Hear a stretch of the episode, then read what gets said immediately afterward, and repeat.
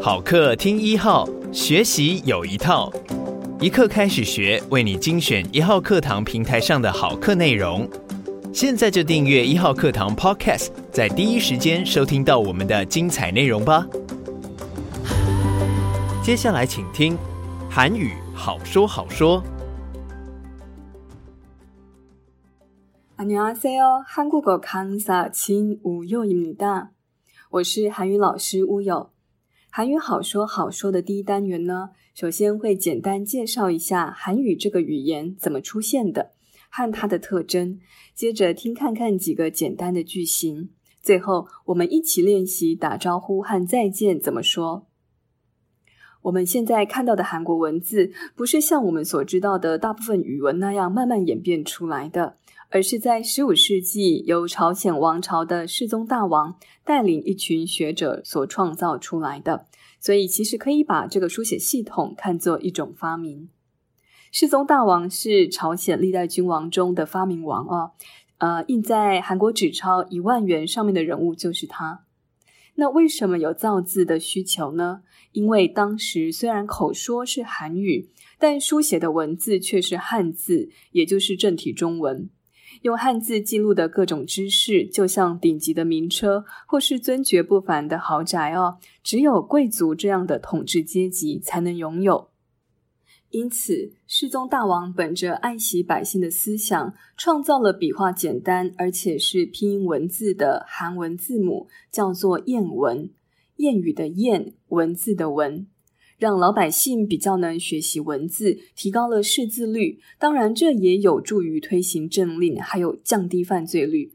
对君王和人民来说是 win-win 双赢。不过，当时这套文字系统颁布和推行，受到既得利益阶层强烈反对，还称谚文是低贱的文字，因为文字不再是士大夫和贵族的专利了。谚文我们现在叫它 hanger。总共有二十八个字母，那为什么有韩文四十音这个称呼呢？是因为单一母音可以像积木一样组合起来，变成复合母音。例如母音 o 和母音 a 组合起来会变成哇的音，这样加起来就有四十个，它们总共可以排列组合出一万一千多种发音。接下来我要介绍韩语的特征。它跟英语一样有时态变化，不只是动词，形容词也是。例如英文说 “She is beautiful”，这是现在式；“She was beautiful”，这是过去式。英语中形容词的过去是用 be 动词来表现，而 “beautiful” 这个字不变。可是，在韩文呢，变化会直接发生在形容词。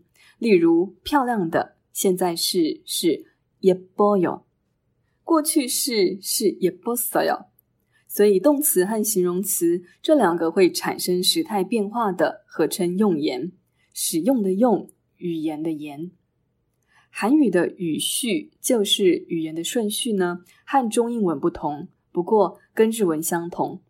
中英文的基本语序是 SVO，就是主词、动词、受词。那么韩文跟日文则是 SOV。 主词、受词、动词，动词是放在最后面。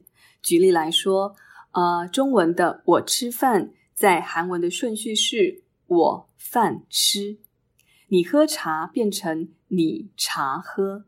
我学韩文会变成“我韩文学”。那么刚刚说的过去、现在、未来的变化呢，就会呈现在“学”这个动词身上。除了时态之外，终结语尾也会紧接在后面。终结就是结束，语尾就是话语的尾巴。终结语尾可以呈现说话者所在的情境是正式或非正式的场合，并且表达出对于对方的尊敬或亲近。由此，我们能够推测说话者和听话者的关系。呃，举例来说，最常听到的“您好吗？”안녕하세요。 seyo 就是一种终结语尾，它传达了对听这句话的人的尊敬。听的人很可能是说话者的长辈、前辈或是顾客。同样意思也可以说안녕하십니까， 십니까也是终结语尾， 它跟 CU 不一样的是，心理嘎属于格式体，档案格式的格式，体育的体， 它会用在正式场合，例如记者会、新闻播报、大型会议。如果你点开一个韩国电视新闻频道，基本上会一直听到斯尼达、因尼达、哈尼达这样的结尾，这些都叫做格式体。既然有格式体，那就有非格式体。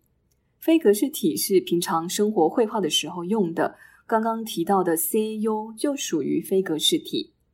我们在韩剧会听到的日常对话，例如“고마워요”、“미안해요”、“잘가요”，都是生活化的非格式体。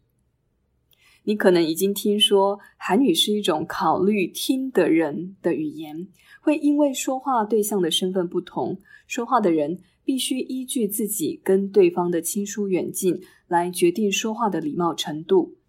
这就是所谓的敬语和半语，一半的半，听看看哦。我依照尊敬程度来讲非格式体的再见。第一个是最有礼貌的，最有礼貌的说法是 “anyonghi k a s e o 是对长辈、上司、顾客或陌生人说的。第二有礼貌的说法是“才가요”，通常会对没那么亲近的平辈和晚辈，或是相对亲近的长辈和上司说。第三个是伴语，才嘎。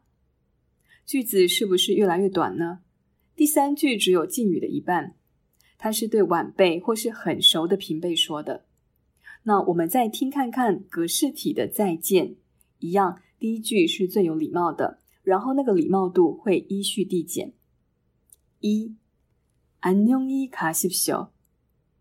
二，잘가시오。三，잘가라。 格式体的分级其实不止这三种，但是这堂课不会说这么细，这里只是希望大家先有这个基本规则的概念。使用非格式体和格式体是依据说话的人他所在的场合和情境。那选择完格式或非格式体之后呢？你会依据说话的对象是谁来决定使用什么程度的敬语或者是半语，所以即使是一句“你好”或“再见”，都有这样的区别。好几年前，我看《花样爷爷》到台湾那段节目，印象中有一位摊商老板对其中一个爷爷说 k o m a w 踩嘎”，类似像这样的伴语。当时听了真的是令我胆战心惊哦。我知道老板一定是想用在连续剧学到的韩语对贵客表示亲切，但是这个听在母语人士耳里，多少是有点震撼的，因为没有一个人会对七十岁的爷爷说半语哦。这里我想强调一下，在没有韩语基础知识的状态下，跟着韩剧或韩综学说韩语，有一定程度的风险。很多时候，我们从那里学到的是半语，而半语只能跟你的晚辈、后辈和熟人说。现在你已经掌握几个要点了。첫 번째，第一，动词和形容词合称用言， 时态变化会发生在用眼身上。t u b o n z 第二，韩语会依据场合和情境来选择使用格式体或非格式体，同时考虑说话对象是谁，来决定尊敬的程度。斯米嘎斯米达伊米达哈米达，这些都是格式体的终结语尾，而 u 是非格式体。你现在已经可以从终结语尾来分辨一句话是格式或非格式体了。我们来试看看哦。一，안녕하십니까？二，안녕하세요。哪个是格式体？对，第一个안녕하십니까是格式体。再来听第二组，一잘먹겠습니다。二잘먹을게요。 哪个是非格式体？第二个잘먹을게요是非格式体。接着我们来分辨看看敬语和半语。我刚才按照礼貌程度来讲非格式体的再见。第一个是最有礼貌的，안녕히가세요，可以对长辈、上司、客人、陌生人说。再往下一个层级呢，잘가요，可以对一般朋友 或是年龄位阶比你高一些，但是关系很不错的熟人。 最后半语彩嘎可以对晚辈、后辈要好的朋友使用。好，听看看哦。一안녕하세요，二안녕，哪个是半语呢？对，第二个안녕是半语。 所以，当你以后听到韩剧里面说“亲过呀안녕”的时候，千万不要学起来就无差别的对韩国人说哦。最保险的方式就是先把敬语学好。第一堂课最后，我们来练习怎么用敬语打招呼跟说再见。您好是안녕하세요，안녕하세요，안녕하세요。 再见，我们今天练习三种。第一种，请慢走，通常是主人对要离开的客人说的。안녕히가세요，안녕히가세요，안녕히가세요。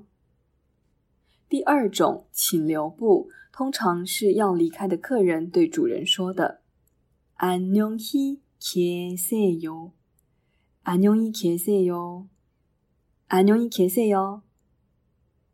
第三种是，当没有谁需要慢走或留步的情况时，我们可以说“都陪哟”，“都陪哟”，“都陪哟”。여러분수고하셨어요，辛苦了。接下来第二堂课会介绍台湾人的学习优势，你会惊讶自己其实听得懂很多韩文字汇。另外一方面也会提到发音可能会遇到的关卡。第二堂课见喽！ 都陪哟！